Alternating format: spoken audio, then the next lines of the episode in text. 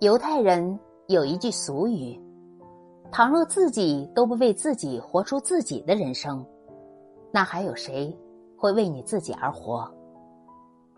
在生活中，有太多人总是太在意别人的眼光和评价，也总是害怕得不到他人的支持和认可。小到买什么、穿什么、用什么，大到择业、结婚和生子。会受到他人的干扰，或拿别人的标准来做参照。其实，生活是你自己在过，苦不苦，没人替你感同身受；好不好，只有你自己最清楚。日子该怎么过，最重要问自己的心意。人生怎么选，关键要让你自己满意。喜欢什么样的日子，就过怎样的一生。